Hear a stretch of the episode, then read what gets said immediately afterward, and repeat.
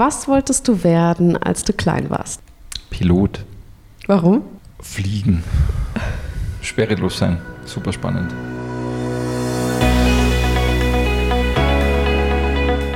Hallo und herzlich willkommen zum Podcast Jobcast Nimm dein Leben in die Hand, dem Podcast für deine Karriere. Mein Name ist Nicole und ich bin die Gründerin von Jobcast. Ich spreche mit spannenden Persönlichkeiten, befrage meine Interviewpartner zu ihren Berufen und Karrieren und frage nach Tipps und Tricks, wie man erfolgreich im Job ist.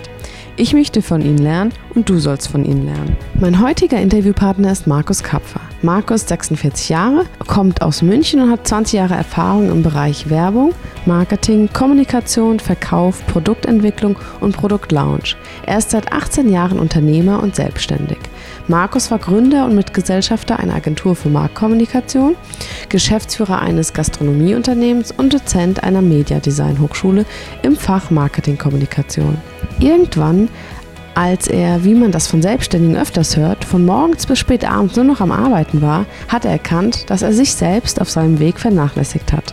Er machte Weiterbildung zum Thema Entspannungsmethoden zur Stressreduktion und Achtsamkeitstrainings. Vor circa zwei Jahren hat er eine Ausbildung zum zertifizierten Business- und Teamcoach gemacht. Seine aktuelle Berufung ist es, jungen Menschen dabei zu unterstützen, Orientierung zu finden, noch bevor sie Gefahr laufen, die Verbindung zu sich selbst zu verlieren, wie es ihm ergangen ist. Er macht einwöchige Segelturns oder E-Bike-Touren durch die Berge und er arbeitet mit jungen Leuten Themen, die ihnen besonders wichtig sind. Ich finde es super spannend, weil man so sicher einigen Abbrüchen von Studien und Ausbildungen entgegenwirken kann, wenn man einfach schon weiß, in welche Richtung man will. Markus hat mir erzählt, dass er die Trips mit 17- bis 20-Jährigen macht. Ich glaube aber auch, dass es uns Young Professionals auch nicht schaden würde, zu erarbeiten, was wir wirklich wollen. Also Markus, du kannst dir ja mal überlegen, so etwas für uns Junge oder ältere Menschen im Alter von 25 bis 35 Jahren anzubieten. Ich würde direkt daran teilnehmen. Ich spreche mit Markus heute darüber, wie sein Karriereweg war. Er gibt ein paar Geschichten preis aus seiner Zeit bei der Bundeswehr und im Zivildienst im Krankenhaus. Er verrät uns ein paar Fehler, die er auf seinem Weg gemacht hat und aus welchen wir wiederum lernen können. Und er gibt uns Tipps und Fragestellungen an die Hand, die wir auf jeden Fall klären sollten, wenn wir neu in einem Unternehmen anfangen oder ein Unternehmen wechseln oder auch, wenn wir zum ersten Mal mit einem Kunden zusammenarbeiten. Er hat auch sehr interessante Tipps, wie man als Selbstständiger Preiskalkulationen oder Deals mit Partnern und Lieferanten abschließt. Zum Schluss sprechen wir über den Unterschied von Beratung und Coaching und auch, warum er eine Coaching-Ausbildung gemacht hat und was er dabei gelernt hat. Seid gespannt auf eine interessante Persönlichkeit. Ich wünsche euch ganz viel Spaß beim Zuhören. Vielen Dank, lieber Markus, dass ich bei dir hier in München sein darf. Und zwar komme ich gerade aus dem Skiurlaub frisch am 1. Januar äh, und bin total froh, dass du dir Zeit nimmst heute für mich. Herzlich willkommen im Jobcast. Vielen Dank. Herzlich willkommen in München. Ja, danke. Schön, dass du ohne Kater nach München gekommen bist. Ja, das stimmt. Habe ich auch tatsächlich nicht. Ich würde sagen, wir starten einfach mal. Und zwar könntest du dich bitte kurz vorstellen und deine aktuelle Position erklären. Mein Name ist Markus Kapfer. Ich bin aktuell noch 46 Jahre alt. Wann hast du Geburtstag? Ähm, Im Juli. Ah, okay. Ah, das äh, dauert ja noch ein bisschen. Ja, ja. ähm, ich bin selbstständig und verkaufe mich sozusagen unter dem Label Büro für Markenpflege. Das Ganze nicht alleine, sondern in einem Netzwerk von Kommunikationsprofis, mhm. angefangen von Textern, Grafikdesignern, Artdirektoren, Fotografen, ähm, Illustratoren, ähm, Programmierern, Webentwicklern, pipapo, alles was dazugehört. Und wir gemeinsam bieten den Kunden ähm, die, das komplette Leistungsportfolio was auch eine größere oder eine große Agentur bieten würde, ähm, mit dem großen Vorteil, dass der Kunde immer nur das bucht und damit auch nur das zahlt, ähm, was er aktuellen Bedarf hat. Mhm. Ja, und somit können wir die komplette Bandbreite der Kommunikation abdecken, ja, ohne irgendwas auszulassen ähm, und auch äh, kleinen und mittelständischen Kunden das komplette Portfolio mit anzubieten, was sie definitiv brauchen im, am, am, heutigen Markt. Mhm. Um das jetzt mal praktisch zu machen, das heißt, ähm, ich komme als mittelständisches Unternehmen zu dir, sage, ähm, ich habe ein bestimmtes Produkt, was ich vermarkten will, ähm, habe aber noch weder eine Webseite, noch kein Flyer, noch keine Kommunikation zu dem Produkt und die erarbeitest du dann mit mir. Genau. Da okay. gibt es zuerst mal ganz klassisch, wie du es beim Arzt machen würdest. Ja? Du gehst zum Arzt und erklärst ihm mal, was dein Problem ist. Mhm. Ja? Oder was, was hast du gerade für Beschwerden. Ja? Ähm, in dem Fall ist es jetzt, ich habe ein neues Produkt. Ja? Äh, der Arzt äh, guckt sich dann an, gibt es irgendwelche Vorerkrankungen dazu? Ich gucke mir in dem Fall an, was hat denn das Unternehmen sonst noch so? Was hat es bisher angeboten? Ist es was Neues, was es jetzt hat? Ähm, ich gucke mir das Unternehmen selbst an. Ähm, und das ist wie eine Anamnese. Ähm, also ein Briefinggespräch ist es noch nicht ganz. Ja? Wir gucken uns zuerst die Umfeldfaktoren an. Wie ist das Produkt entstanden? Was hat er sich eigentlich dabei gedacht, ähm, wenn wir von einem neuen Produkt sprechen? Würde der Kunde zu dir kommen, wenn er schon erfolgreich wäre? Ja. Weil dann würde er doch aber eigentlich ähm, gar nicht denken, dass er Markenkommunikation braucht. Also, weil ich gehe doch nur wenn ich, zu dir, wenn ich ein Problem habe mit meiner Kommunikation. Oder? Wenn ich aber erfolgreich bin, dann glaube ich nicht, dass ich dich brauche. So. Du bist mit deinem Freund im Skiurlaub gewesen. Ja. Mit deinem Freund existieren keinerlei zwischenmenschliche Probleme. Ja? naja, ähm, nicht immer. Nein, sie ist, sie ist wie eine Partnerschaft. Ähm, in einer Partnerschaft sind vermeintlich keine zwischenmenschlichen Probleme vorhanden. Das heißt ja nicht so, dass es übermorgen immer noch so ist oder in zwei Monaten. Und ähnlich ist es in der, im Marketing oder in der Kommunikation. Wenn der Kunde heute erfolgreich ist, dann denkt er ja auch an übermorgen und er denkt an in sechs Monaten. Was passiert mit meinem Produkt? Was passiert mit meiner Kommunikation? Das, was ich heute richtig mache, muss morgen nicht mehr richtig sein. Ja? Ähm, der Kunde kann gar nicht so nah an der Kommunikation dran sein, dass er alles selbst machen könnte.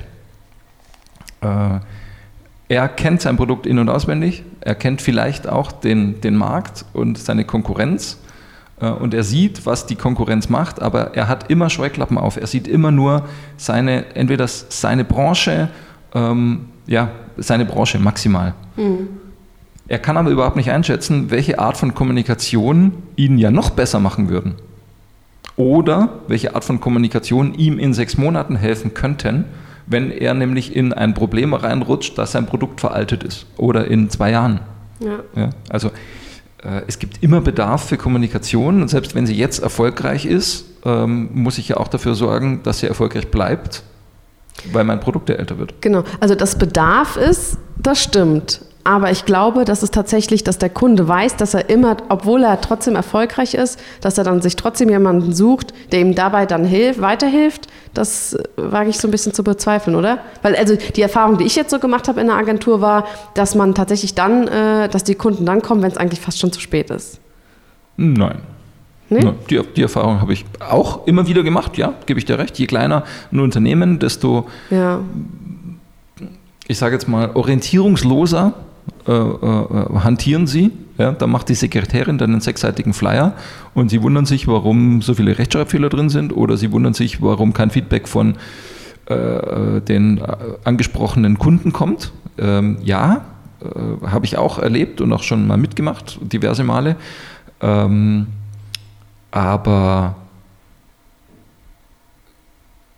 so eitel zu sein und zu glauben, ich kann auch noch Kommunikation mitmachen. Ähm, sind nicht viele. Nee? Nein. Okay. Hätte ich jetzt gedacht. Nein. Okay. Das liegt natürlich daran, dass, diese, dass die Art der Kommunikation und die Kanäle der Kommunikation mittlerweile so vielfältig sind, dass der Kunde komplett überfordert ist. Wenn er drei Kommunikations-, vier, fünf Kommunikationskanäle bedient, gibt es daneben ja noch 40 andere oder 50. Ja? Und wenn es nur Unterkanäle sind, ähm, mit Social Media sind Sachen dazugekommen, die können die Kunden nicht wissen. Also ich spreche nicht von, von Großunternehmen, ich spreche von mittelständischen Kunden, die können die nicht wissen. Die können ja nicht mal ihren eigenen Facebook-Account bedienen. Wie sollen sie denn den Facebook-Account ihres Unternehmens bedienen? Ja, also da geht es nicht darum, ähm, zu posten, was ich heute zu Mittag gegessen habe oder mit Freunden zu kommunizieren. Da geht es darum, ein Unternehmen ähm, so darzustellen, wie es beim Kunden besser ankommt, so darzustellen, dass ähm, ja, die Produkte nicht oder das Unternehmen nicht wahrgenommen wird wie ähm, ein Kleinstunternehmen oder ein nicht gut organisiertes Unternehmen. Ja, also mhm. da spielen die, die, die Vielfalt der Kommunikationskanäle spielt eine ganz große Rolle dabei. Und da hilfst du dabei? Ja. Okay, verstanden. Jetzt aber, um sozusagen auf dich zurückzukommen und ja. auf den Werdegang, den du hinter dir hast. Ähm, nimm mich mal mit in die Vergangenheit und wie ist deine Karriere gestartet? Meine vermeintliche Karriere ist tatsächlich kurz nach dem Abitur gestartet, äh, indem ich völlig gedankenlos äh, zur Bundeswehr gegangen bin. Mhm. Ähm, das gibt es heute nicht mehr. Ja? Also das ist mittlerweile ist die Bundeswehr eine Berufsarmee. Äh, früher, äh, früher, uiuiui. Als ich Abitur gemacht habe, musste man noch ähm, entweder äh, zur Bundeswehr für zwölf Monate äh, oder eben alternativ Zivildienst leisten. Das heißt, beim Roten Kreuz oder in einem Krankenhaus. Ähm, Aber du hast beides gemacht, oder, ne? Oder, oder, ja, ich habe deswegen beides gemacht, weil ich völlig gedankenlos in die Bundeswehr reingestolpert bin. Ich habe mir das vorgestellt wie so ein kleiner Abenteuerurlaub. Ja, da hüpft man über so ein paar äh, Holzhindernisse und robbt ein bisschen durch den Dreck äh, und ansonsten hat man zwölf Monate nichts zu tun und geht wieder heim und fängt an zu studieren. War so aber nicht? War so gar nicht. Weil ich da zum ersten Mal in meinem Leben festgestellt habe, wie es ist, etwas Sinnloses zu tun. Okay. Ein Grundwehrdienst, wie das damals geheißen hat, war völlig sinnlos. Äh, es wäre auch heute völlig sinnlos, weil dort Menschen zu Soldaten herangebildet werden sollen, angeblich, was in zwölf Monaten sowieso nicht funktioniert. Und 99 Prozent der Menschen, die das gemacht haben, sowieso nur gemacht haben, weil sie dazu gezwungen wurden und nicht, weil sie es gerne gemacht hätten. Und man blindes Gehorsam äh, lernen musste. Das heißt, egal ob es Sinn macht oder nicht, da steht jemand mit einem, äh, mit einem Abzeichen auf der Schulter vor dir und befiehlt dir, irgendeinen Schwachsinn zu machen. Und du musst ihn machen, sonst wirst du bestraft. Und das ist, das ist, eine, das ist ein menschlicher Umgang, der hat mir völlig widerstrebt. Wurdest du bestraft? Ja. Wie? Also was musste man da machen? Äh, da musste man tatsächlich, ähm, und wenn es nur ist, äh, stundenlang auf der Stelle zu stehen. Das heißt, du hast einem, ähm, einem Oberfeldwebel widersprochen oder so? Oder was hast du gemacht? Ja, ich habe hab halt mein vorlautes Mundwerk mal nicht halten können und das wurde da nicht so gern gesehen. Ich möchte übrigens überhaupt nichts gegen die Bundeswehr sagen. Die Art und Weise, wie das bei mir stattgefunden hat, war für mich sehr lehrreich. Ja? Und das war eine schlimme Kompanie und es war eine schlimme Kaserne. Ähm, das war nicht überall so, ja. Aber es hat, für, es hat, es hat gepasst, dass ich das genauso erlebt habe. Ja? Sinnlose Dinge zu tun und, und sinnlose Befehle auszuführen. Und das war auch der Grund, warum du dann Zivildienst. Richtig. Dann habe ich nämlich ähm, nach ein paar Tagen schon festgestellt, das ist auf jeden Fall nichts für mich und habe eben nachträglich den Wehrdienst verweigert. Das hat dann ein bisschen gedauert, bis das Ganze genehmigt wurde und, und äh, durchgeführt wurde und ich musste das Ganze auch begründen. Ähm Hast du das doch ehrlich so begründet? Also ja. durftest du sagen, ich mache sinnlose Arbeit? Das war ein Teil, das war ein Teil von der Begründung. Ähm, ein anderer Teil war tatsächlich, und das hat auch eine ganz große Rolle gespielt, ähm, zum ersten Mal in meinem Leben eine Waffe in der Hand zu haben, mit dem du jemanden töten kannst. Und äh, das stellt man sich, wenn man auf einem Volksfest irgendwelche Hasen schießt und eine, eine Kunstrose für seine Freundin bekommt, ähm, völlig harmlos an. Ich habe zum ersten Mal in meinem Leben eine Waffe mit scharfer Munition in der Hand gehabt und konnte das nicht. Okay. Das ähm, hat mir komplett widerstrebt. Waffen widerstreben mir.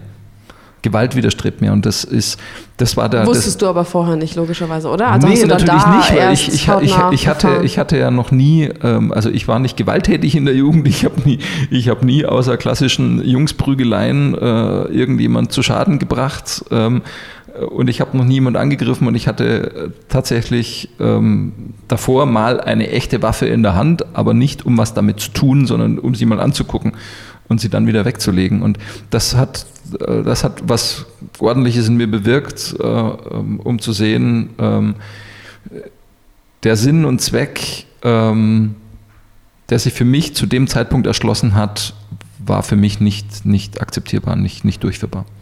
Wie ging es dann weiter? Ähm, ja, dann hat es ein paar Wochen gedauert, dann wurde das Ganze genehmigt und ich habe mir parallel meine Zivildienststelle gesucht und bin dann im Krankenhaus gelandet äh, und hatte nicht so einen tollen Job. Äh, wie viele andere Zivildienstleisten, die, die einfach nur ältere Leute durch die Gegend gefahren haben oder behinderte Kinder in den Kindergarten gefahren haben, also klassischer Fahrdienst oder Essen auf Rädern, äh, Essen ausfahren. Ich war wirklich im Krankenhaus auf einer Station mit auch alten, gebrechlichen Menschen und habe zum ersten Mal Dinge gemacht, die Pflegekräfte tun. Ähm, und habe zum ersten Mal in meinem Leben verstanden, was es heißt, für andere Menschen so da zu sein, wie seine Pflegekraft ist. Und dieses Erlebnis oder dieses, diese Erfahrung, die, ist, die war ähm, sehr gewöhnungsbedürftig für mich, aber sehr, sehr wertvoll. Was war das zum Beispiel?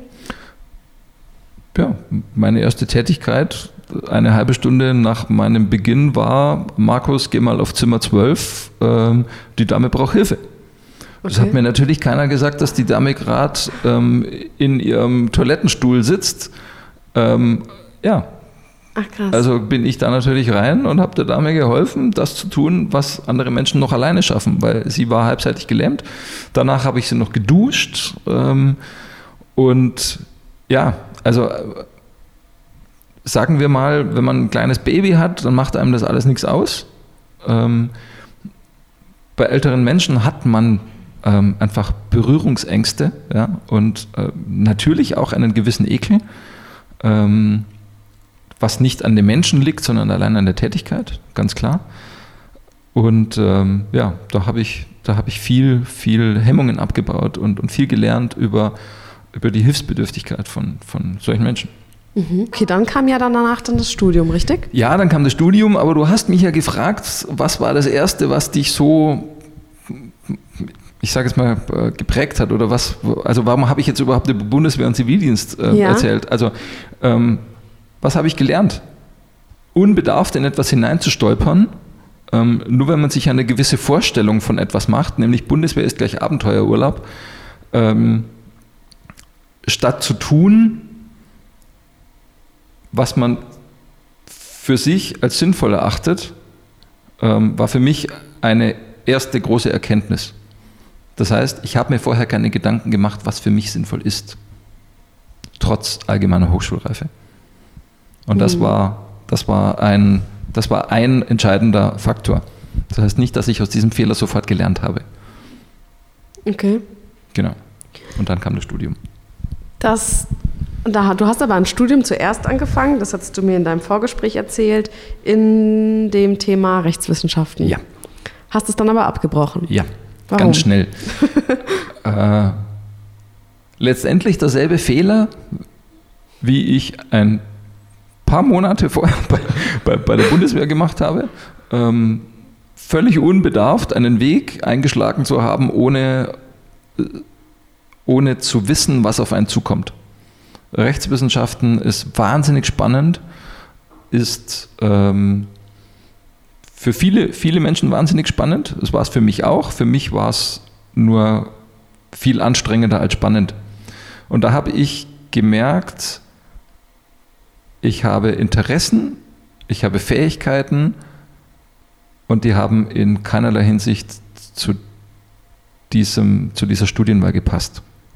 Also weder ähm, weder in den Grundvorlesungen ähm, noch in den Prüfungen noch in der Bewertung, was denn Rechtsprechung eigentlich ist. Also was, was ist Recht? Hm, also würdest du doch eigentlich sagen jetzt so, ähm, als Tipp oder das, was ich jetzt gerade so raushöre, ist, dass man sich eigentlich früh genug damit beschäftigen sollte, was man eigentlich selbst will. Ja, absolut korrekt. Ist aber sehr schwer. Ist verdammt schwierig. Und ja. ich halte es tatsächlich für nicht durchführbar, das Ganze alleine zu machen, das alleine hinzubekommen. Weil man ja immer nur in dem eigenen, in dem eigenen Gedankenwirrwarr kreist, in dem eigenen Universum und ganz wenig, ähm, ich will jetzt nicht sagen Tipps und Empfehlungen, aber ganz wenig Impulse von außen auch zulässt. Ja, mhm. Weil man äh, natürlich, man unterhält sich mit seinem Freund oder seiner Freundin, vielleicht mal mit den eigenen Eltern, äh, wobei sich die schon sehr schwer tun, ähm, den Kindern zu helfen, weil die genauso überfordert sind, weil ob der Möglichkeiten, die es, die es gibt. Ähm, aber auf jeden Fall es mit jemandem zu machen, das ist, das würde ich heute tun, ja. Mhm, okay. Da kommen wir, glaube ich, auch äh, am Ende unseres Interviews so ein bisschen da, ja. darauf. Ähm, wie ging es dann aber weiter, nachdem du das erste Studium abgebrochen hast? Äh, erstes Studium abgebrochen, parallel schon danach gesucht, was macht mir Spaß, was fixt mich an. Ähm, Werbung, Kommunikation, Marketing war schon immer etwas, was mich interessiert hat. Der Ursprungskinderwunsch, den ich mal hatte, nämlich Pilot zu werden, der hat nicht funktioniert weil zu der Zeit es sehr wenig Flugausbildungen äh, in Deutschland existiert haben und die Flugausbildungen, die waren unerschwinglich. Die musste man teilweise selbst finanzieren oder vorfinanzieren. Und ähm, natürlich kriegt man das später wieder rein, ja, wenn man dann mal als Pilot arbeitet. Aber das war zu dem Zeitpunkt einfach, das war nicht finanzierbar für mich. Ja. Ähm, deswegen bin ich dann in der Werbung und Marketing und Kommunikation gelandet und da hätte ich es machen können, wie es viele gemacht haben, die dann später in, in die Werbung gegangen sind, einfach Betriebswirtschaft studieren. Deswegen habe ich eben alternativ danach gesucht, wo gibt es Marketing, Werbekommunikationsstudiengänge ähm, außerhalb der üblichen Wege an einer Uni oder an einer Fachhochschule. Und dann bin ich halt irgendwann bei einer, einer privaten Ausbildungseinrichtung gelandet, die einen sehr, sehr guten Ruf hatte, die auch tatsächlich eine sehr praxisorientierte Ausbildung oder Studium hatte. Ja, und da habe ich das, da habe ich das gemacht und ähm, hat sehr viel mehr Geld gekostet als ein klassisches Studium. Und Warum hast du es denn nicht als klassisches Studium gemacht? Weil das Fach gab es doch bestimmt auch an der Uni, oder? Nein, eben, also so nicht. Da gab es ah. natürlich Kommunikationswissenschaften, ähm, aber genau dieses Wissenschaftliche hat mich einfach gestört. Okay. Und Kommunikationswissenschaften ist ähm, oder, oder sämtliche Arten von Geisteswissenschaften hätten mich auch in eine Agentur gebracht, die waren mir aber zu praxisfern. Ja, und ich habe ähm, einfach gemerkt, in den Agenturen, in denen ich dann parallel immer wieder mal ein Praktikum gemacht habe, ähm, da waren so wahnsinnig viele Quereinsteiger drin. Also da war vom Zimmermann über den äh, Groß- und Einzelhandelskaufmann äh, bis äh, Betriebswirt war natürlich dabei, über den Germanisten, der Texte geschrieben hat. Da war einfach alles mit dabei. Also kam es letztendlich viel weniger auf die Art der Ausbildung an, ja, sondern wie findest du eigentlich in diese Branche mit rein? Und da war dieses Fachstudium für mich sehr viel näher dran mhm. und praxisorientierter. Okay. Ähm, und dann hast du dich nach dem Studium dafür entschieden, ähm, in einer Agentur dann zu arbeiten, richtig? Genau. Als Kundenberater. Genau, als Kundenberater. Ähm, schöne Agentur, große Agentur, nach München gezogen, um ja, Kommunikation in, in etwas größerem Stil zu machen. Ja. Mhm. Ähm, Agenturen in der Größenordnung bis 20, 30 äh, Mitarbeiter war zu der Zeit einfach Kleinst, Kleinunternehmen, die auch nur Kleinunternehmen betreut haben. Da ging es um eine klassische Dienstleistung. Ich benötige einen Flyer für ein Produkt, die Agentur liefert einen Flyer für ein Produkt. Ich benötige eine große Broschüre, die Agentur liefert eine große Broschüre. Ich benötige ein Briefmailing, die Agentur liefert ein Briefmailing. Da ging es viel weniger um große Kommunikationskonzepte. Ähm, und deswegen lieber in eine große Agentur, wo ich das Ganze tatsächlich wo ich die komplette Bandbreite kennenlerne, auch, mhm. auch selbst erlebe.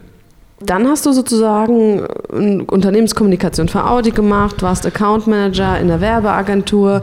Hast du da sozusagen ähm, noch bestimmte Schritte, die dazu geführt haben, dass du dann irgendwann Managing Partner wurdest bei einer äh, Markenkommunikations GmbH? Oder waren das einfach so normale Agenturschritte? Man arbeitet an Projekten, dann ist das Projekt zu Ende, dann macht man das nächste Projekt und ähm, man wächst sozusagen an seinen Aufgaben. Das waren tatsächlich ganz, ganz klassische Entwicklungsschritte innerhalb der Agentur. Dass es dann irgendwann dazu gekommen ist, mit meinen damaligen Kollegen eine eigene Agentur zu gründen, hat ähm, wir waren ein Team in dieser großen Agentur. Und wir haben uns damals ähm, sensationell ergänzt. Und den Tipp, den ich dann habe, ist tatsächlich, ähm, ich kann nicht alles alleine. Ich habe meine Stärken, ich habe meine Fähigkeiten und ich habe ganz viele Schwächen.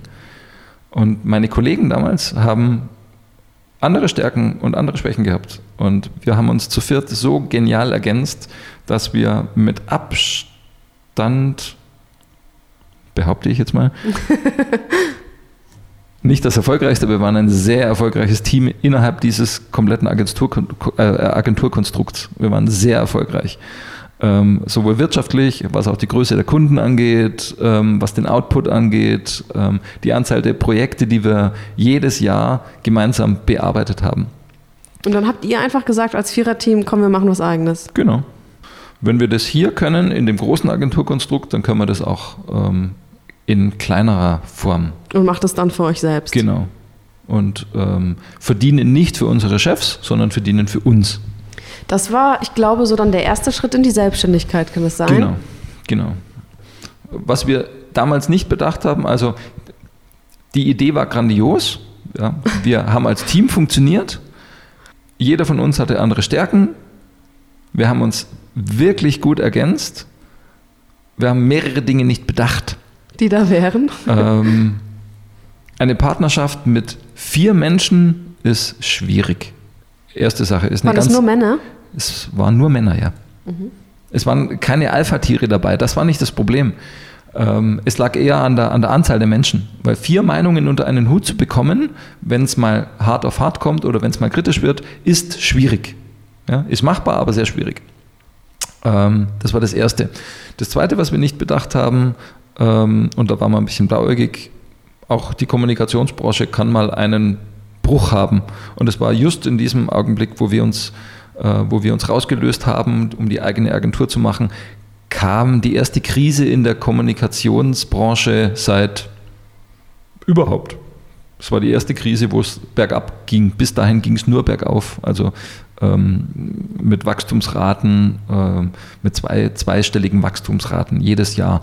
Und das war zum ersten Mal, wo es bergab ging. Also die Branche ist etwas eingebrochen, weil es parallel zu dem großen Internet-Hype ähm, ging. Ähm, viele, viele Internetfirmen wurden völlig überbewertet, sind eingebrochen und das war auch der erste Einbruch in der Kommunikation. Also es war ein Einbruch in der Kommunikation und das haben wir auch nicht bedacht. Mhm. Das war dann aber schon am Anfang, hast du das gesagt. Das war gleich am Anfang, genau. Euch gab es dann aber noch acht weitere Jahre. Ja. Wie habt ihr das geschafft? Also habt ihr da euch einfach zusammengerauft und habt das dann doch zum Laufen gebracht? Oder? am Anfang hatten wir überhaupt keine persönlichen Komplikationen und ähm, die Kommunikationskrise ist halt eine Kommunikationskrise. Wir haben den Weg nun mal, wir haben den Schritt nun mal gemacht. Also werden wir auch da wieder rausfinden, da sind wir einfach positiv geblieben. Ja. Und ähm, wir haben so weitergearbeitet, wie wir es wie wir es kannten, wie wir gut waren. Ähm, und das hat dann relativ schnell gewirkt. Ja. Wir haben äh, nach ein paar Monaten ähm, die ersten guten und großen und zahlungskräftigen Kunden für uns gewonnen. Ja. Und das gibt Sicherheit. Und dann sind wir damit oder mit dem ersten Kundenstamm gut über diese Krise hinweggekommen. Was war denn daran das Learning, wenn du sagst, ich meine, so eine Krise hast du ja selbst nicht in der Hand. Das heißt, du hättest einfach vorher, hättet ihr euch den Markt besser angucken sollen oder was? Oder wie hättet ihr das verhindern können? Boah, ich glaube, die Krise, also diese Krise hat tatsächlich alle erwischt. Ähm, die, die konnte keiner vorausahnen. Was, was war das Learning? Ähm, ich würde es trotzdem wieder machen. Machen, weil ähm, je länger ich mir einen Markt angucke, der zeigt mir immer nur die Vergangenheit, der kann mir nie die Zukunft sagen. Eine Prognose ist und bleibt eine Prognose. Wer kann, wer kann in die Zukunft gucken? Ja? Ähm, wenn fünf Wirtschaftsweise sagen, wir haben 1,7 Prozent Wirtschaftswachstum, ob so kommt, keine Ahnung. Ähm, wenn ich mich nur darauf verlassen würde, dann fehlt mir komplett der Mut. Ja, also ich bin ja nicht rein faktengesteuert, sondern es geht ja auch tatsächlich um ähm, ja, mein Bauchgefühl ähm, und den Mut, den ich einfach mal was zu machen. Mach's. Ähm, lamentiert nicht lang rum und versuch nicht, ähm, dich selbst oder den Markt monatelang zu analysieren, um dann den Schritt zu machen, der sowieso falsch ist. Mhm. Also, also mach's einfach und fall dann vielleicht auf die Schnauze. Fall auf die Schnauze auf. Und, und lern draus. Ähm, anders funktioniert es ja nicht. Okay. Ein Kind, das zum ersten Mal auf eine heiße Herdplatte fasst, fasst nicht das zweite Mal drauf. ja, aber das ja, ist, das, ja, ist ja das Prinzip. Ja, das und stimmt. ich mache einen Fehler genau so lange, wie er mich nervt. Ich habe ja diverse Fehler in meinem Leben öfter gemacht. Und irgendwann hat es mich so genervt, dass ich etwas verändert habe. Weil du das jetzt gerade ansprichst, äh, was war das jetzt, wenn du sagst, was war denn dieser Fehler, der dich jetzt die ganze Zeit dann genervt hat, irgendwann? Ich habe mich selbst komplett vernachlässigt. Das war mein allergrößter Fehler. Also ich hast eigentlich im Prinzip anderen Leuten geholfen, ihre Unter und ihre Kommunikation auf die Reihe zu kriegen, genau. hast deine aber nicht auf die Reihe gekriegt. Ich habe weder meine Kommunikation noch mich selbst auf die Reihe gekriegt. Okay. Das heißt, ich bin äh, morgens um halb fünf aufgestanden, war um fünf am Schreibtisch gesessen, bin um sieben nach Hause ge gekommen, habe meine Freundin abgeholt, die, weil die meine Kollegin in der Agentur war, äh, um halb acht haben wir weitergearbeitet. Dazwischen war ich ein paar Minuten mit meinem Hund spazieren. Ähm, abends um elf bin ich aus der Agentur gekommen. Am nächsten Morgen um halb fünf bin ich wieder aufgestanden. Das funktioniert eine Zeit lang. Ja. Ähm, das große Problem an der Sache war nur, ich habe mich nicht nur selber vergessen, ich habe mich auch irgendwann nicht mehr gespürt. Und wenn ich nicht mehr spüre, was meine eigenen Bedürfnisse und meine Fähigkeiten, meine Interessen sind, äh, dann kann ich den Job auch nicht machen. Dann kann ich nicht mit Menschen arbeiten äh, und ihnen Konzepte erstellen, wie sie sich oder ihre Dienstleistungen oder ihre Produkte besser verkaufen, weil ich schaffe es ja selbst nicht. Ich spüre mich nicht, wie soll ich denn dann den Kunden oder seine Dienstleistung erkennen oder verstehen? Funktioniert nicht. Und wann war dieses Aha-Erlebnis oder dieses Erlebnis, wo du gesagt hast, okay, so und nicht mehr weiter? Oh, das Aha-Erlebnis kam tatsächlich nach zweieinhalb Jahren. Ähm, Agentur lief blendend. Weil du viel gearbeitet hast. Jeder von uns hat viel gearbeitet. Ähm, ich mit Abstand tatsächlich am meisten, was aber auch daran lag, dass ich ähm, viele Bereiche innerhalb der Agentur hatte, die ähm, immer noch so nebenbei gemacht werden mussten, ja, also organisatorisch, administrativ. Hatte wenig mit der ureigentlichen Arbeit zu tun. Ähm, ja, aber nach zweieinhalb Jahren kam dann mal so ein äh, Hallo-Wach-Effekt. Der hat mir dann gezeigt, es gibt auch noch so ein paar andere Sachen nebenbei, mit dem ganz großen Vorteil, wenn ich mich selber wieder spüre, dann funktioniert es auch im Job besser. Und wie hast du das dann gemacht? Ich habe weniger gearbeitet. Klingt so lapidar, aber ich habe einfach weniger gearbeitet. Ähm, ja, aber dein Lebensinhalt bestand ja darin, die ganze Zeit zu arbeiten. Das war tatsächlich mein Lebensinhalt. Ähm, da, da gab es so eine kleine, äh, eine erste Transformationsphase, äh, eine persönliche Transformation. Ähm, und ich habe mal wieder ein bisschen gelebt. Ähm, also einfach gelebt. Ich habe nichts Großartiges nebenbei gemacht. Ich habe ähm, dann irgendwann Sport wieder angefangen. Äh, und das hat mich wieder drauf gebracht, wie sehr mir das gefehlt hat. Ja? Nämlich mich zu bewegen, zu mir selbst zu kommen. Ähm, aber hattest du in dem Moment, ähm, als du gesagt hast, du hast gelebt, nicht das Gefühl, dass du nichts auf die Reihe kriegst, also dass du nichts machst, nichts erstellst, nichts schaffst? Weil wenn du vorher die ganze Zeit von morgens bis abends gearbeitet hast, hast du was gemacht.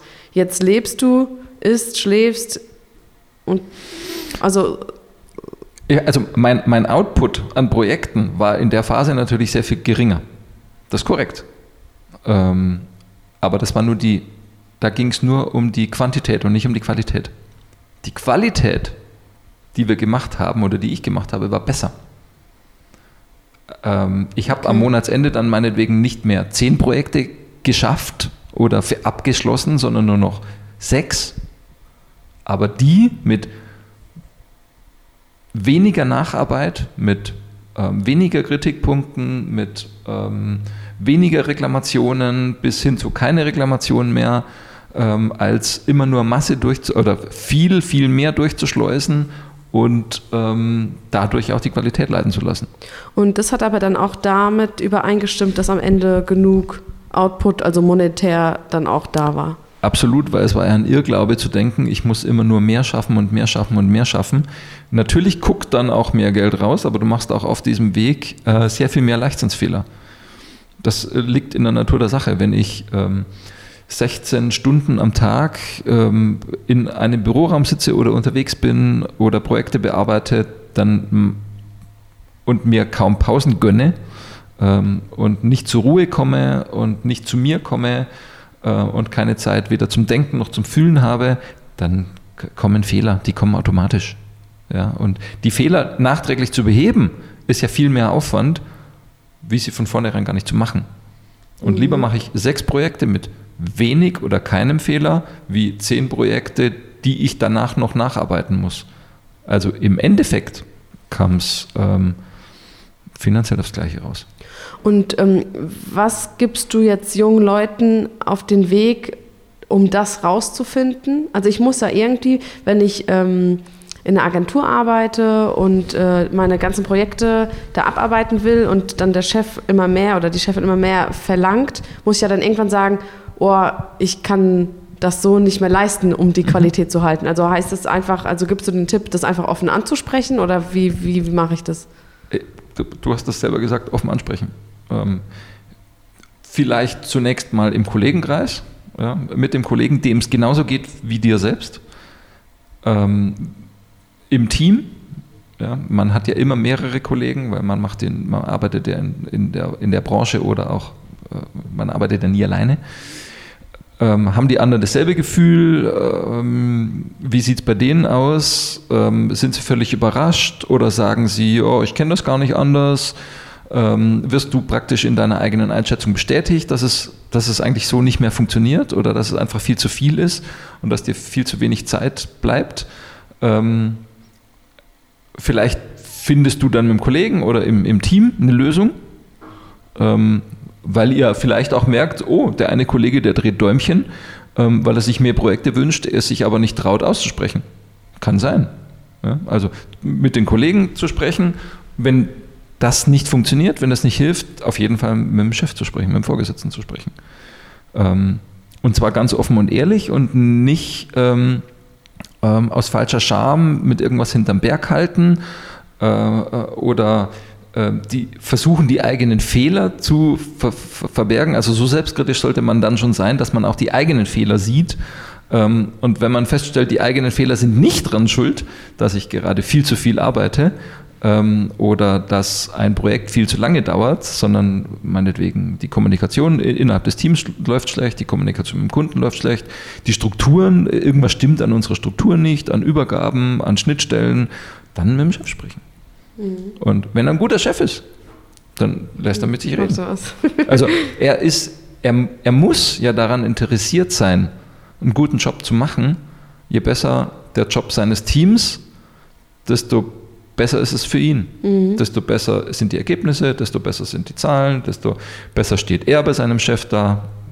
Ich kann ja nichts verlieren. Also offen und ehrlich aussprechen. Mhm. Um jetzt dann ähm, wieder zurückzukommen auf, deine, auf deinen Werdegang. Wir sind ja immer noch bei, dem, äh, bei der Station, als du Managing Partner warst, ja. richtig? Ähm, danach ist es dann auseinandergebrochen anscheinend. 2007. Ja, das hat, das hat noch ein paar Jahre gedauert, ähm, weil ich genau das, was ich was du gerade selbst gesagt hast und was ich dann bestätigt habe, nämlich offen und ehrlich miteinander umgehen ähm, und auch völlig konstruktiv miteinander sprechen, da habe ich ganz lange dafür gebraucht. Ähm, ich habe deswegen ganz lang dafür gebraucht, weil ich mich nicht getraut habe, den anderen zu stellen mit meiner Einschätzung, weil ich für mich, ich sage jetzt mal, die Realität so gestellt habe, wie es ist ja nur meine Schuld, ich bin schlecht organisiert, deswegen habe ich so viel zu tun. Das ist das eine. Und zum Zweiten, ähm, ich habe keine Alternative gehabt. Ich habe mich nicht getraut. Ich hatte keinen Mut, ähm, ins kalte Wasser zu springen äh, und auch einen Bruch in Kauf zu nehmen. Ja, ich war ja in, auf einem sicheren Schiff. Ähm, die Agentur hat funktioniert. Es hat alles, äh, es, es, die Projekte liefen, die Mitarbeiter waren da, die Kunden waren da. Die Kommunikation unter uns Vieren hat nicht gut funktioniert. Und ich habe mich nicht getraut, es anzusprechen, weil ich daneben, ich wusste nicht, was die Alternative ist. Ja, was die Alternative neben einer Agentur ist, vielleicht. Oder ich habe die Lösung nicht parat gehabt. Was wäre die Lösung innerhalb der Agentur? Also ich habe nicht darauf vertraut, dass wir so konstruktiv miteinander sprechen können, ähm, um aus meinem eigenen äh, Schlamassel daraus zu kommen.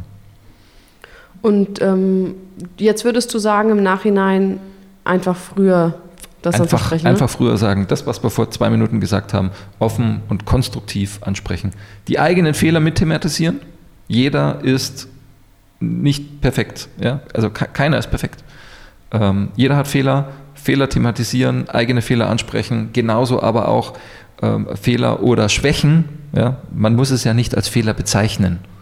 Äh, wenn du anderen Fehler vorwirfst, dann fühlt er sich ja gleich wieder, ähm, wie wenn du ihm gegen Schienbein treten willst. Das ist ja aber nicht Sinn der Sache. Sinn der Sache ist, gemeinsam was, was zu erreichen. Und dann muss ich meine, meine Schwächen auf den Tisch legen und ich muss sagen, das weder das ist nicht mein Interesse oder das ist nicht meine Fähigkeit. Ähm, und ich muss konstruktiv und, und selbstkritisch umgehen, ja, sowohl mit mir als auch mit den anderen. Und das früher zu tun, definitiv. Nicht mhm. lange fackeln. Machen. okay. Mm, das ist dann auseinandergebrochen. Du hast ähm, dich selbst selbstständig gemacht, also, also alleine. Ich habe mich noch selbstständiger gemacht. Genau. gemacht Danach ist eben das entstanden, was ich ähm, heute noch mache, mhm. äh, nämlich ähm, ich selbstständig innerhalb eines Netzwerks von anderen Selbstständigen äh, äh, oder anderen kleinen Teams, genau, um das anzubieten, was ich vorher mit anderen Partnern fix in einer Agentur angeboten habe. Weil das Thema Selbstständigkeit ist, glaube ich, für viele ähm, auch interessant, aber hat viel mit Unsicherheit zu tun. Weil du ähm, selbst gucken musst, dass du deine Kunden rankriegst und ähm, dass die dann auch gut bezahlen. Ähm, hast du da ein paar Tipps, wie man das ähm, gut angeht? Oder anders gefragt, welche Eigenschaften braucht man, um sich selbstständig zu machen? Die Eigenschaften kann ich dir tatsächlich nicht sagen. Ich habe mir nie Gedanken drüber gemacht. Ich habe auch nie großartig darüber nachgelesen, ob ich dafür geeignet bin oder nicht. Allein durch die Tätigkeit in der Agentur war ich ja eh schon so halb selbstständig, weil wenn die Agentur nicht funktioniert hätte, dann wäre ich pleite gewesen. Punkt. Ja. Ähm, also der halbe Weg war eh schon da. Das Ganze danach nochmal alleine zu machen, ähm, war sehr viel weniger Risiko als vorher. Ähm, aber trotzdem habe ich Tipps, ja, und die, das habe ich einfach in diesen, in diesen Jahren innerhalb der Agentur gemerkt, innerhalb eines Teams gemerkt. Das habe ich danach noch viel mehr zu schätzen gewusst. Ich kann nicht alles, dann hole ich mir für das, was ich nicht kann, andere Menschen dazu. Und wenn ich mich selbstständig mache und ich habe ein Problem damit, Kunden anzusprechen, also Akquise zu betreiben, dann hole ich mir jemanden, der die Akquise für mich macht. Ist aber erstmal ein Invest. Nein. Oh, gut, muss, ja kein zahlen, Invest sein. Ja, der Mensch kriegt Geld, wenn er mir Kunden vermittelt. Hm, okay. Und der wird dann daran beteiligt. Ich muss einen Weg finden, müssen tue ich gar nichts, einen Weg zu finden, um eine Idee umzusetzen, und nicht in, in einem klassischen Schema zu denken. Ja? Ein Schema zu denken wie, ich kaufe eine Dienstleistung ein, nämlich ich brauche jemanden, der Kunden für mich akquiriert. Dann bezahle ich den nicht nach Stundenaufwand, sondern nach Erfolg. Mhm. So, und wenn er mir jetzt, und wenn es jemand ist, ähm, der es drauf hat, der den Job drauf hat, der Vertrauen zu mir hat, zu dem ich Vertrauen habe, dann macht er das auch mit, weil er weiß, ähm, für den Partner verkaufe ich, äh, ich verkaufe den Partner gut oder ich finde gute, äh, gute Kunden für den und wenn der gute Kunden kriegt, dann kriege ich einfach eine Provision daran, was er mit dem Kunden verdient. Und das ist ein Deal. Ja, mhm. Zu sagen, du wirst nicht nach Stunden bezahlt und nicht nach Tagessätzen, ähm, sondern nach Ergebnis. Das widerspricht jetzt so ein bisschen dem, dem klassischen, ähm, wahrscheinlich auch Beratungsgenre, wo jemand Tagessätze zahlt für eine Beratung, wo ich ja gar nicht weiß, ob die Beratung zu mir passt. Wo ich gar nicht weiß, kann der Berater das überhaupt ich sage nicht, dass er nichts kann, nur kann er sich auf mein, auf mein Umfeld einlassen oder auf meine Situation einlassen. Ähm, und wenn er das tut ähm, und wenn er das kann, dann hat er jeden Cent verdient. Mhm. So, und dann arbeitet er eben nicht nach fixen Tagessätzen, sondern dann arbeitet er auf einer Basis. Wenn er mir jemanden vermittelt, dann kriegt er Geld. Das ist eine interessante Sichtweise. Und das funktioniert ähm, in, in, ähm, in jeder ich sage jetzt mal Partnerschaft, ja, das ist ja keine klassische Dienstleistung mehr. Das ist ja schon eine Art von Partnerschaft. Er geht eine Vorleistung ein, indem er Zeit investiert. Er weiß aber ganz genau, ähm, wenn, wenn ich dann mit dem Kunden 100 Euro Umsatz mache, kriegt er 10 davon. Ja, und das kannst du jetzt nicht mit 100 Euro machen, sondern mit 10.000 oder mit 50.000 Euro und dann wird seine, sein Anteil dementsprechend höher. Wichtig mhm. ist nur, dass ich den Preis dann natürlich nicht an den Kunden weitergebe, sondern einfach sage, der vermittelt mir Kunden, also hat er einen Teil von meinem Honorar verdient.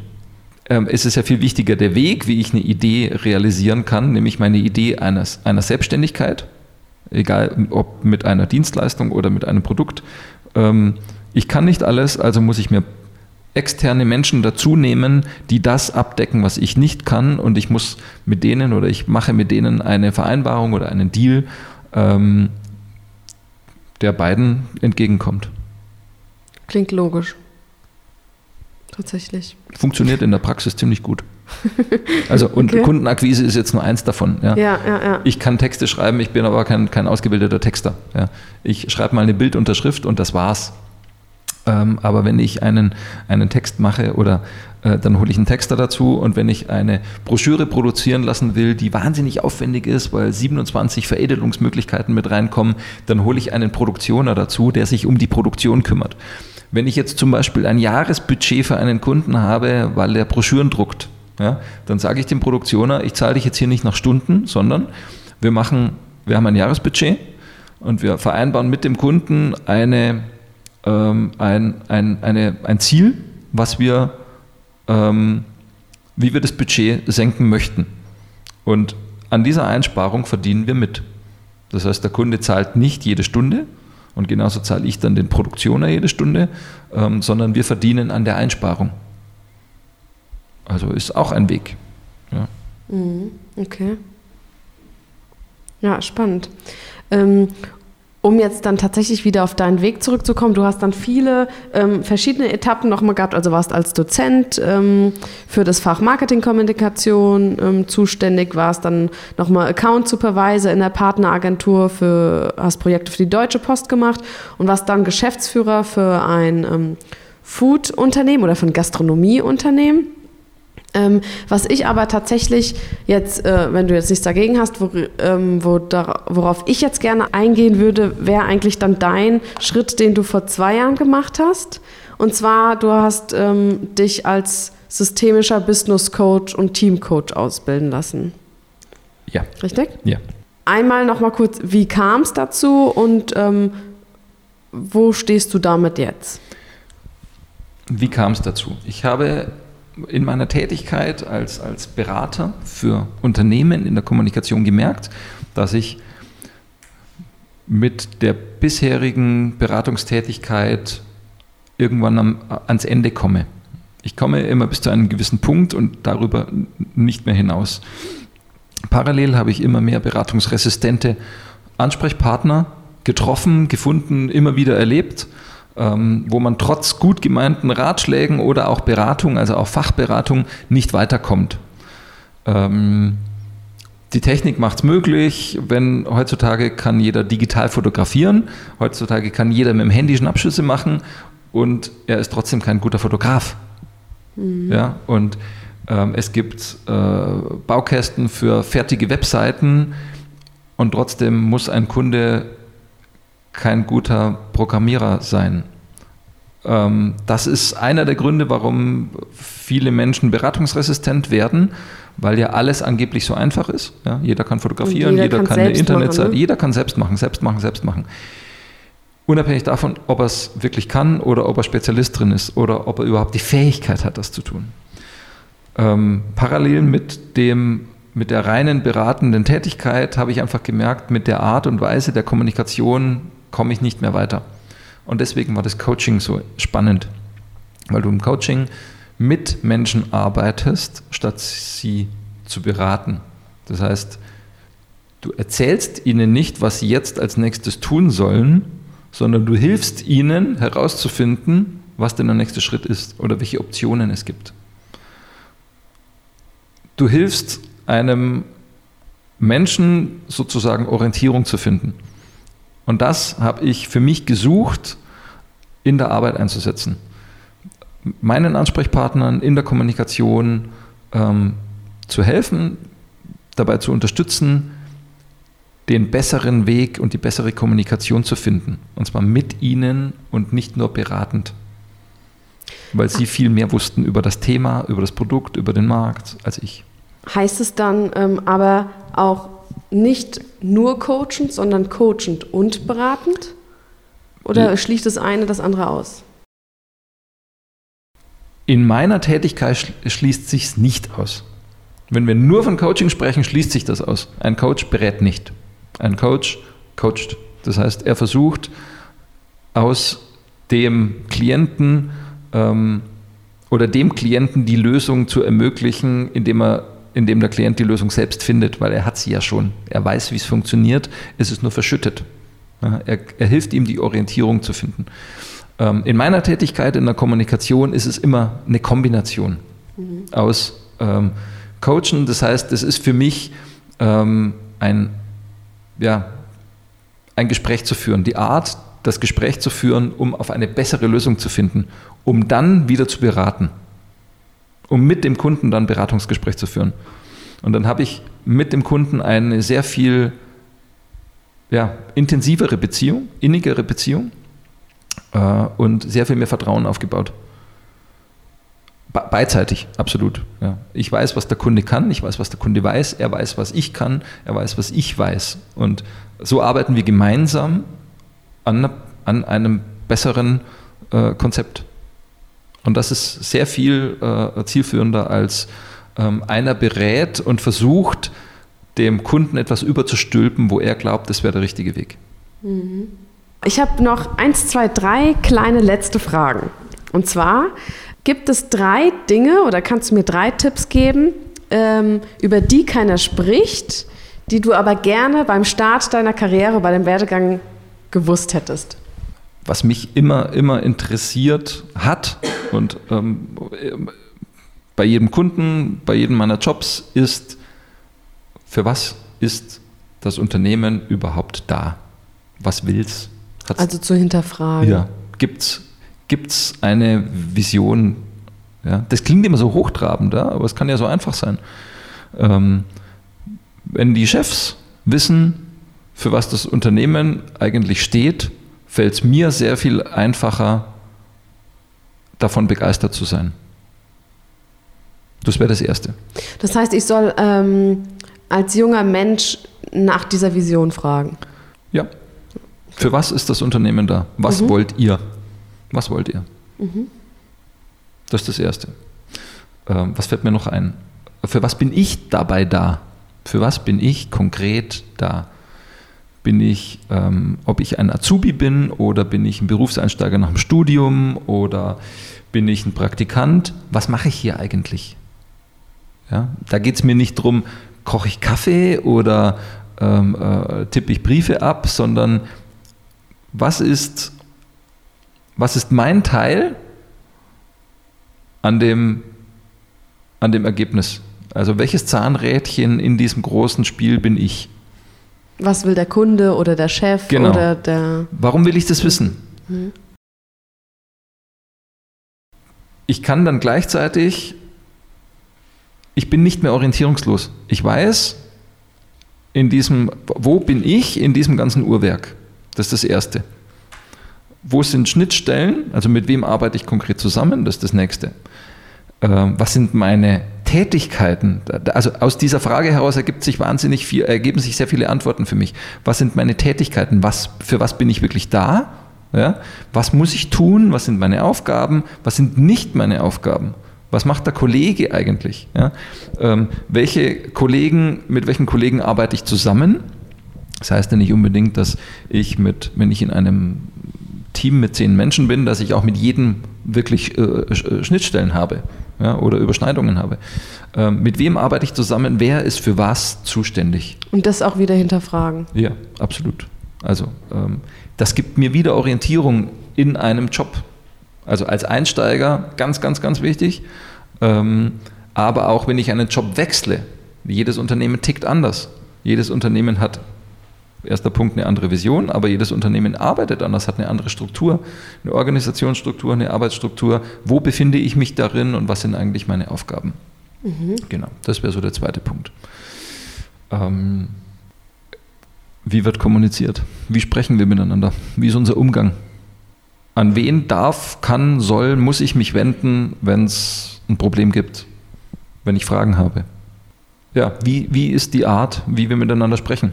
Und das auch wieder umgehen? einfach am Anfang erfragen. So schnell wie möglich. Sagt mir das der Chef, wenn ich ihn das frage?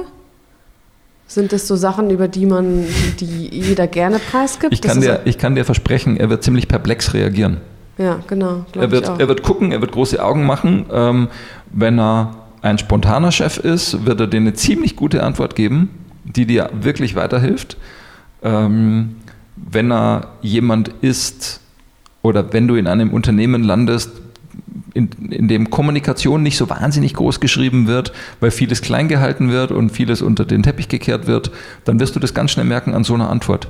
Wenn du solche Fragen stellst, dann wirst du merken, das ist ein Laden für mich oder das ist kein Laden für mich. Mhm, und da braucht okay. man gar nicht viel Gefühl dazu. Wenn jemand rumdruckst bei, einem, bei einer offenen Frage wie, wie wird hier Kritik geäußert? Oder wie? Ja, wie wird Kritik geäußert? Wo haben oder wie, wie haben Sie vor, als mein künftiger Chef, ähm, mich zu kritisieren, wenn es gerechtfertigt ist? Ja? Und das funktioniert das übrigens Frage. auch andersrum? Darf ich das dann auch tun? Und wenn ja, in welchem, in welchem Umfang? Ähm, welche Möglichkeiten stehen mir offen? Muss ich über sieben Vertrauenspersonen gehen oder, oder, oder, oder?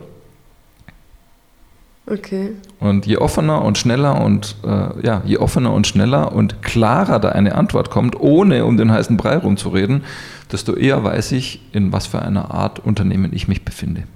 Mhm. Das würde mir tatsächlich auch sehr helfen. Ja, cool. Ja, das stimmt. Und ja, wir sind wieder bei einem Punkt, mit, oh, das traue ich mich aber nicht. Ich traue mich doch nicht, meinen Chef zu fragen, wann ich ihn wie, wo kritisieren darf. Mach einfach. Doch. Er tut es ja auch. Und es ja. geht ja gar nicht darum, ihn schon zu kritisieren, sondern einfach nur zu fragen, wie wird es gemacht? Wie habe ich, wie, welche Chance habe ich, das zu tun, wenn es mal soweit ist? Mhm. Ja, stimmt. Also es geht um offene Kommunikation. Sind wir wieder bei dem? Ja, immer dasselbe. Okay. Ähm, jetzt kommen wir tatsächlich leider schon zur letzten Frage. Stell dir vor, ähm, du bist auf einer Veranstaltung unterwegs und sollst vor 300 äh, Studenten sprechen und denen einen Tipp auf den Weg geben, hast eine PowerPoint-Präsentation vorbereitet und die ist leider jetzt gelöscht, weil der USB-Stick irgendwie kaputt ist. Und du hast jetzt noch eine ähm, weiße PowerPoint-Folie über, wo du einen Satz draufschreibst, der das zusammenfasst, was du den ähm, Studenten rüberbringen möchtest. Was würde da draufstehen? Um es mal vorwegzunehmen, ich würde nie in PowerPoint präsentieren.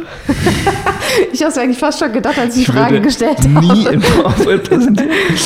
Sondern? Ähm, ich, ich ähm, kann ich dir standardmäßig nicht sagen. Okay. Ähm, ich würde den Leuten irgendwas in die Hand geben, und mhm. selbst wenn es 800 Menschen sind, wenn es ein paar tausend sind, wird es ein bisschen schwierig, aber ich glaube auch nicht, dass ich jemals vor mehreren tausend Menschen sprechen werde. Ähm, also ein es, Handout oder was? Lass es 300 sein. Nein, auch kein Handout. Gib ihnen irgendwas in die Hand, was ihnen versinnbildlicht, was du ihnen mitgeben möchtest. Ja, okay. Oder welchen Tipp du ihnen geben möchtest. Was wenn, wäre das? Was wenn, würdest du mir jetzt an die Hand geben? Ähm, Ich würde dann ein, ein Spielzeug oder eine Figur oder äh, ähm, eine äh, irgendwas finden, was äh, Ihnen an die Hand gibt. Jetzt hast du mir die weiße PowerPoint schon hingestellt. Jetzt schreibe ich natürlich auch was drauf, Okay. die, Ihnen, die Ihnen mitgibt. Ähm, das klingt so lapidar. Ich bin ein ganz großer Verfechter davon. Äh, und es gibt einen sehr schönen Film darüber. Zusammen ist man weniger allein. Ja? Zusammen ist man weniger alleine. Das würde auf der Folie stehen? Ja, das wird auf der Folie stehen. Und ich würde denen irgendwas mitgeben, ähm, dass ihnen das versinnbildlicht, dass es ähm, gemeinsam immer leichter funktioniert und immer zu besseren Ergebnissen führt. Das heißt nicht, dass ich mein Berufsleben immer zusammen und gemeinsam machen muss. Jeder braucht seine, seine, äh, seine Zeiten, in denen er alleine ist, bei sich ist, für sich alleine arbeitet. Ja? Ähm, und vielleicht nur 10% mit anderen zusammenarbeitet. Aber die 10% machen es dann aus. Okay. Und ähm, das würde ich Ihnen mitgeben. Ja. Ja, cool. Das Ergebnis wird sehr viel besser werden. Ähm, viel, viel wichtiger ist, es macht so viel mehr Spaß, m- mit den Leuten zu arbeiten, statt gegen sie oder parallel zu ihnen. Ja, deswegen wird eine, eine Eisenbahnschiene läuft immer nur parallel. Und jetzt stell dir ein, ähm, äh, jetzt stell dir dich vor, du bist die rechte Eisenbahnschiene und deine Kollegin oder dein Kollege ist die linke Eisenbahnschiene. Ihr seht euch ja nicht mal.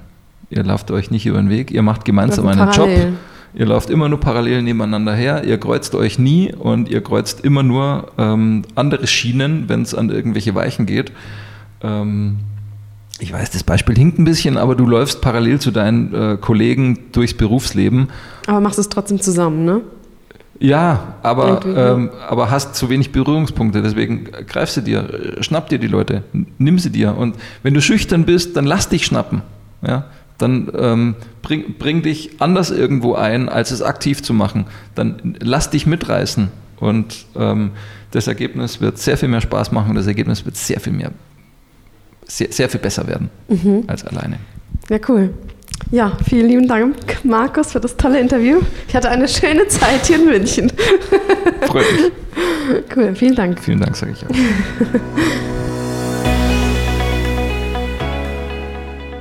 Zusammen ist man weniger alleine. Tolles Zitat, was einem noch einmal bewusst werden lässt, dass es gut ist, im Team zu arbeiten und dass wir unsere Kollegen dazu nutzen können, um gemeinsam tolle Projekte auf die Beine zu stellen. Oder auch, dass wir unser Netzwerk dazu nutzen, unsere eigenen Schwächen auszugleichen. Keiner ist allwissend. Warum also nicht die fragen, die es in bestimmten Situationen einfach besser wissen als man selbst? Das ist auch übrigens der Grund, warum ich den Podcast hier gestartet habe. Ich habe besonders aus dem Gespräch mit Markus mitgenommen, dass die Definition von Karriere ganz unterschiedlich ist. Für die meisten von uns wird eine erfolgreiche Karriere als Karriereleiter gesehen. So auch in der Gesellschaft. Das heißt, ich fange als Azubi oder Trainee an, arbeite mich über den Teamleiter zum Abteilungsleiter hoch, bis ich dann beim Geschäftsführer gelandet bin und ein Unternehmen leite. Aber ist es tatsächlich die Karriere, die man anstreben sollte? Oder kann ich mich nicht einfach auch direkt selbstständig machen und führe ein Unternehmen, ohne vorher Trainee und Abteilungsleiter sein zu müssen? Das geht natürlich auch. Oder aber auch keins von beidem. Manche Menschen sind auch einfach zufrieden in ihrer Festanstellung, da sie je nach Position auch dort viel Verantwortung bekommen. Die Frage ist, was bedeutet für mich selbst Karriere? Und wo möchte ich hin, beziehungsweise mit was bin ich zufrieden? Das sind sehr spannende, aber auch nicht leicht zu beantwortende Fragen. Vielen lieben Dank noch einmal an dich, Markus, für das interessante und ehrliche Interview. Es war super spannend und mir wurde einiges über Kommunikation bewusst. Vielen lieben Dank auch an dich fürs Zuhören. Wenn dir das Interview gefallen hat, dann lass mir gerne einen Kommentar auf den unterschiedlichen Wegen zukommen. Via Instagram, Facebook oder einfach auf meiner Seite. Und erzähl deinen Freunden davon und teile die Folge mit ihnen. Ich freue mich schon sehr auf das nächste Interview. Ach so, und über eine 5-Sterne-Bewertung auf iTunes oder eine Rezession bin ich sehr dankbar. Ich freue mich immer über Feedback, weil ich mich dann nämlich verbessern kann und auch immer weiß, was euch wichtig ist. Bis zum nächsten Mal bei Jobcast, dem Podcast für deine Karriere. Deine Nicole.